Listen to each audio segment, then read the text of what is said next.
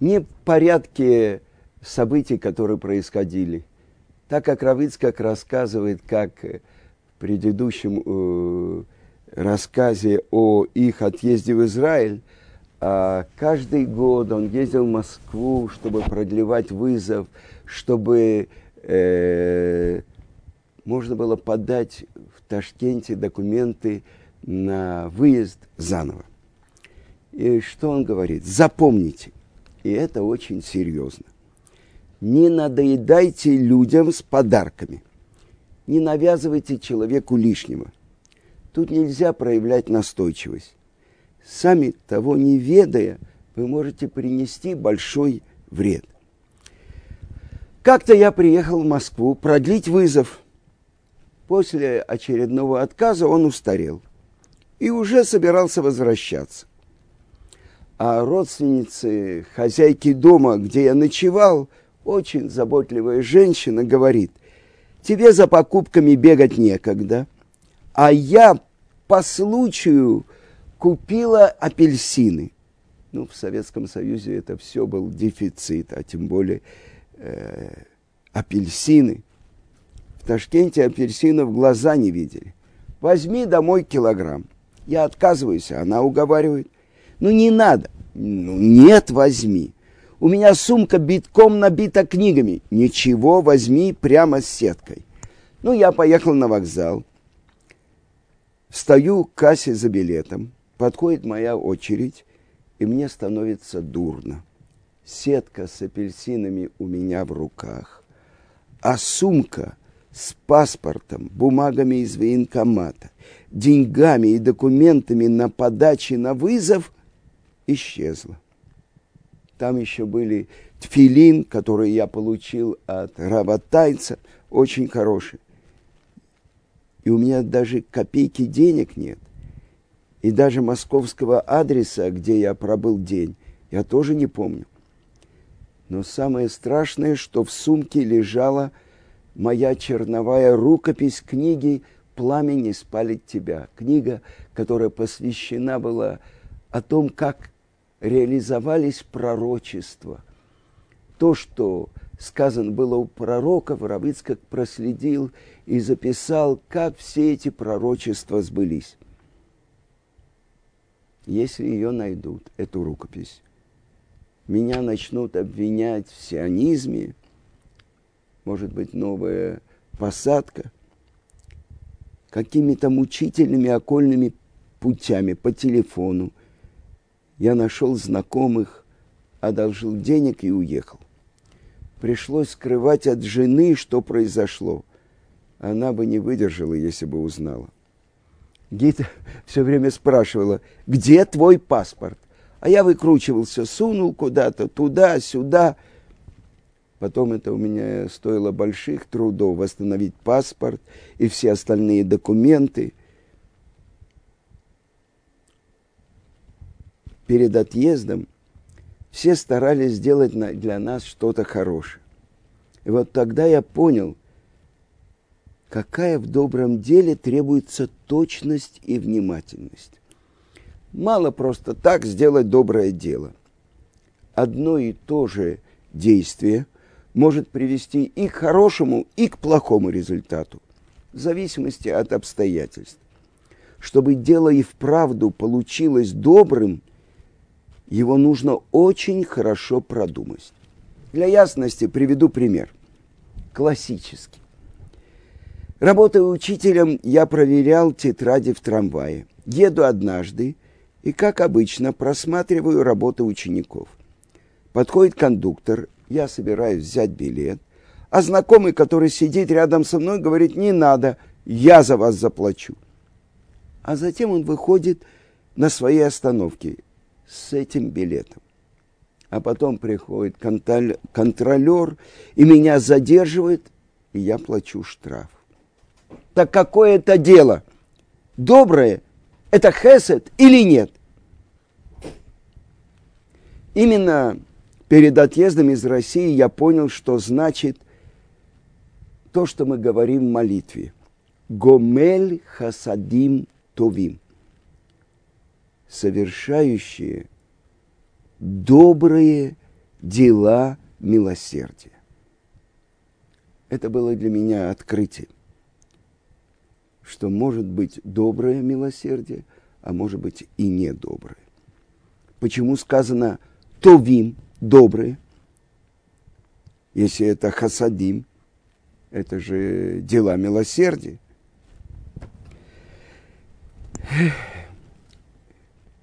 Каждый человек учится на своем. В Израиль мы улетали из Москвы. Я купил кусок кошерного мяса, а сварить негде. А субботу нам всей семьей предстояло провести в Малаховке под Москвой. Утром в пятницу я помолился на Архипова в синагоге и думаю, сварил бы кто-то для нас мясо. Было бы хесед. Увидел знакомого и попросил, он согласился. Но я в субботу уезжаю в Малаховку. Он говорит, все нормально, успеешь. Часов 11-12, прямо из синагоги, посылаю сына за сваренным мясом к нему, в Перловку, тоже под Москвой, но в другой стороне. Решено, что мы едем в Малаховку немедленно, а сын в попозже. И вот мы сидим в Малаховке, ждем, приближается суббота, а Бенциона нет. Время зажигать субботние свечи, а Бенциона нет. Что с ним? Он ведь без документов. Вдруг задержала его милиция. Мы чуть с ума не сошли. Уже в сумерках попросили маленькую дочку позвонить родственнице в Москве и узнали, что все в порядке. Бенцион там.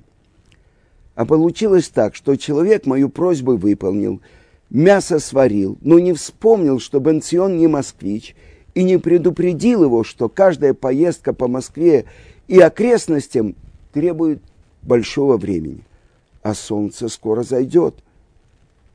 Если бы он предусмотрел ситуацию, то его милосердное дело могло бы быть хорошим, хесетов. А так столько нервов, столько владений. И вышло, что это хесед, летов, нехороший. И как это происходило, рассказывает Рав Бенцион Зильбер. Я не торопился, пошел в Микву, пообщ, э, пообщался э, с знатоками Торы, поехал в Перловку, вернулся, стою на вокзале, а электричка на Малаковку только что отошла. Посмотрел, когда следующая, и понял, что к субботе не успею. Тогда я отправился к нашей родственнице Берте Владимировне. Берта Владимировна Аронова приходилась внучкой Реби из Режицы. Она жила одна. Как же этот район назывался? Известный такой адрес. А, вспомнил, Пет, Петровка. Петровка 38, это все знают. Там московский угрозыск это вставка редактор. Берта Владимировна жила на Петровке, и э, у нее всегда останавливалась Сара, моя старшая сестра, когда бывала в Москве. И отец, когда приезжал с мамой, он тоже у нее останавливался. И папа со мной и с Сарой, когда мы на неделю приезжали в Москву, чтобы повидаться с Равом Тайцем э, кроме одной супружеской пары, все остальные соседи Берты Владимировны по лестничной площадке тоже были одинокие женщины. Так что по еврейскому закону ночевать я мог только у этих супругов. К ним я и попросился. Но Берти я ничего не объяснил. Для нее такие вещи уже не существовали. Это называется ехуд. Неважно, сколько лет женщине, еврей, соблюдающий еврей, не может быть с ней в закрытом помещении. Вечернюю трапезу я сделал кидуш на хлеб. Только потом я вспомнил, что свечи я не зажег. Как же теперь быть? Ну ничего, ведь мама зажгла, значит, я вышел через маму. А утреннюю трапезу я провел у Ребмотла Лившица. Он был официальным московским шойхетом. Он увидел меня в синагоге и пригласил. А Равмотл Лившиц – это отдельная история. Он называл себя счастливчиком. В 1939 году в Киеве его посадили, когда выследили тайную Ешиву в Киеве. И дали ему тогда детский срок, три года. И он попал на лесоповал в Красноярский край. И молодой, крепкий, и все казалось бы хорошо, только одно его беспокоило, что в субботу он вынужден рубить лес. И вот как-то он решил, хотя бы одну субботу он хочет соблюсти, даже в лагере. И когда бригадир узнал, что он не идет на работу в субботу, он сказал, я болен. В общем, он отдал, рассказал про него начальству, его посадили в карцер на трое суток. А когда из карцера через несколько дней вывели всех, оказалось, что их отправляют на Колыму. Они об этом не знали, ехали в перегруженных вагонах. И когда на золотые прииски на Колыму. И когда он там оказался, э, а там морозы были и за 50, и даже достигали 60, он работал изо всех сил. Тот, кто не работал, он э, тут же от истощения сил прекращ...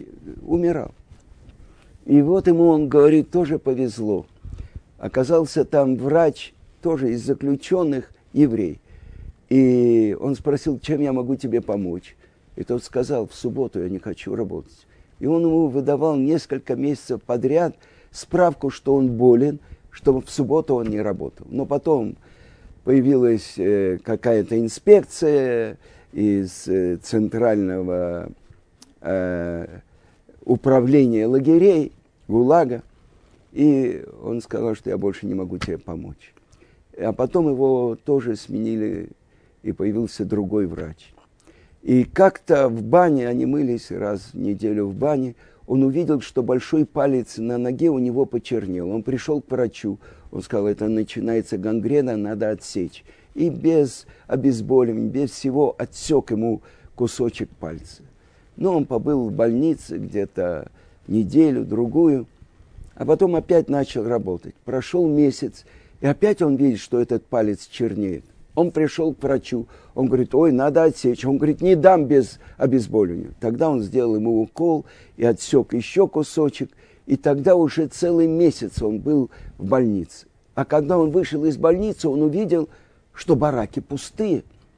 Были морозы за 60 градусов, и просто зеки умирали, вымирали. А он был в больнице, там были все-таки условия лучше. И когда прошли эти три года, 42 год, он должен выйти из лагеря, но на свободу его полностью не, от, не отпустили. Он жил уже вне лагеря, но должен был приходить на приски и работать. И вот когда кончилась война в 1945 году, он возвращается в Киев и смотрит, нет никого. И там дворничка, тетя Мотя, она говорит ему, Мотел, это ты? Он говорит, да, это я. А где ты был? Он говорил, далеко. А где все? И она ему рассказала, что объявили, чтобы евреи собирались, их перевезут в какое-то другое место. Вся семья собралась, готовили, э, варили, жарили, взяли все и ушли все в Бабий Яр. Это был Йом-Кипур 41 -го года. Все ушли. И тогда он сказал, я счастливчик. Если бы меня не посадили, я бы оказался в Бабьем Яру. Если бы я не захотел в этом красноярском лагере соблюсти хотя бы одну субботу, всех из лагеря отправили в штрафбат и выжили единицы. Я бы погиб. Теперь вот этот кусочек пальца спас мне жизнь, когда вымирали от мороза э, на Колыме эти евреи. Счастливчик. Это понятие счастливый человек. Так вот этот великий праведник, работал Лившиц, я был у него в Нью-Йорке, э, он был хасидом Хабада, и что он делал в Москве? Он официально был резником Московской синагоги, а подпольно он делал обрезание не только детям, но и этим первым Баалей Чува, которые пришли в синагогу, которые начали возвращаться в 70-е годы. Его вызывали к э, проверенному товарищу, к руководителю общины, он говорил, почему ты не обращаешься ко мне, делать обрезание или нет. Э, он говорит, я им всем говорю, идите, но они не хотят. И вызывали его и в КГБ, но он продолжал подпольно делать обрезание. И Творец дал ему долгие годы, он умер за 90, что память праведника была благословенна. Так вот, именно у него провел утреннюю трапезу, последнюю трапезу в Москве в субботу в его доме. Мы говорим про Творца, продолжает Рав Ицкак. Агомель хасадим тувим. Кто-то делает милосердие доброе. Он предусматривает все. И Рав Ицкак говорит, я недавно сломал руку – да еще в четырех местах. Упал на лестнице, и врачи сомневались, что она нормально срастется. Однако, пожалуйста, еще гипс не снят, а я уже ей двигаю. И Равыцкак показывает. И это называется безупречный хесед. А сейчас Равыцкак рассказывает, какая у него была возможность оставить Советский Союз. В 1946 году была такая возможность, евреи уезжали через Польшу. А я подумал, что, наверное, я должен остаться в Советском Союзе. Такое же положение в семье сложилось, что если было ясно, что надо уезжать, я бы уехал. Но я боялся, что новое поколение евреев в Советском Союзе, лишенное раввинов, учителей, совсем забудет о своих корнях. Я решил рассказать на русском языке о том, что это такое еврейский образ мысли. И так как первый вариант моей книги «Пламени спали тебя» пропал, пришлось мне писать ее заново. Я написал второй раз, и опять ее украли. Закончив работу над рукописью, я нашел одну праведную женщину, отчаянную машинистку, которая взялась отпечатать текст, и которой я не боялся. Хотя моя жена очень тревожилась. Но получив разрешение на отъезд, я все-таки решил, что должен напечатать 10 экземпляров. Часть оставить в Москве, а часть взять с собой. И передал э, мою рукопись москвичу Виктору Польскому. Это один из э, отказников, который занимался еврейской культурой вместе с Феликсом Кандели. И передал еще нескольким людям. Весь день накануне нашего отъезда в Израиль к нам приходили люди прощаться. Самолет уходил утром. В час ночи, когда все разошлись, я пересчитал экземпляры. Вместе с розданными получилось девять, а куда делся десятый? Столько людей приходило прощаться. Не исключено, что среди них был и доносчик.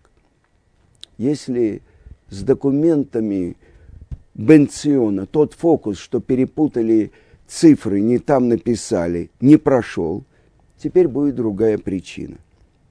Я уже вижу в своем воображении, как мы садимся в самолет, я, жена, дети, и тут входят люди в штатском и говорят, Зильбер здесь?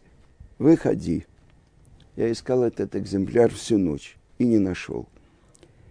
Пришлось мне и остальные копии уничтожить. Так я и уехал с одними письменными заметками. Оказалось, что в тот вечер кто-то из молодых гостей, увидев рукопись, дай, думает, возьму одну. Не спросил, не предупредил. А потом, уже в Израиле, когда мы встретились, он рассказал с легким сердцем, как о пустяке. Что тут такого? А я столько переживал. Уничтожил все оставшиеся экземпляры. Вот что происходит, когда нарушает святые слова Талмуда. А в Талмуде сказано, тот, кто пользуется без разрешения, он грабитель. Взятое без разрешения не считается одолженным все то время, что человек пользуется без разрешения, без спроса, это называется, что он украл. Приехав в Израиль, я записал заново всю книгу. Годы шли, лет десять, а мне все некогда просмотреть рукопись и окончательно ее отредактировать. Я работаю с утра на, до ночи, езжу с лекциями в другие города – веду уроки по вечерам, а рукопись так и лежит в стороне. А потом у меня случился инфаркт. После выписки из больницы родные отвезли меня не домой. Я жил на втором этаже, а на квартиру со входом с улицы. По лестнице мне после инфаркта было не подняться. Зато у меня появилось время просмотреть рукопись так была напечатана в Израиле эта книга «Пламени спалит тебя» благодаря моему инфаркту. Кстати, недавно я послал эту книгу сыну профессора Чеботарева и получил ответ. А профессор Чеботарев, у него учился Равицкак, и он делал научную работу по высшей алгебре. И, и я получил ответ от сына. Книга мне очень понравилась я не только сам прочел ее, но прочли мои родные и многие друзья, евреи и неевреи, тронут вашими теплыми словами, которые вы нашли, вспоминая о моем отце. А я скажу, что эту книгу Равицкака я, когда начал приезжать э, с 1984 года э, в Советский Союз, я работал в Вильнюсе, Э, там э, нужно было давать уроки в первом еврейском детском саду, в, э, проводить субботу, давать уроки в синагоге, в воскресной школе. И останавливаясь в Москве, я тоже эту книгу дарил разным людям. И я рассказал Равицкаку Зильберу, что я подарил ее известной советской поэтессе, еврейке Маргарите Алигер. И Равицкак очень обрадовался.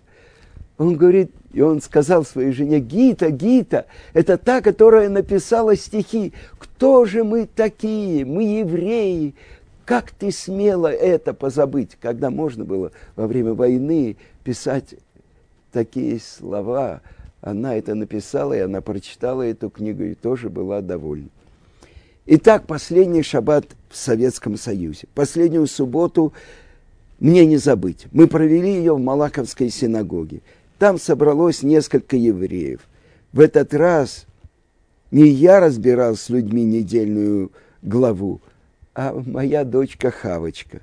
Ей было десять с половиной лет, чуть больше – за столом сидели семь-восемь взрослых, она читала хумаш, объясняла и переводила. И все правильно. Мне не пришлось даже ее поправлять. Знаете, как на них это подействовало? Это было в феврале 72 года. А в воскресенье мы улетели. На прощание московские таможенники пожелали нам счастливого пути и удачи. Это уже вспоминает Рабанит Хава Куперман. Мы уже сидели в самолете, а мама все говорила, что нас не выпустят, арестуют, схватят. И в Вене мама все еще не верила, что мы уже вышли за границы Советского Союза. Ночь мы провели в замке Шинау, это был перевалочный пункт Сахнута в Вене, а утром в аэропорту мужчин и женщин разделили для проверки. Нас обыскали, подходят автобусы, чтобы отвезти к самолету, а папы и Бенчика нет. В первый, я надеюсь, последний раз, вспоминает Рабанит Хава Куперман, со мной случилась истерика. А потом прибежали папа и Бенчик, за нами прислали новый автобус, и мы улетели.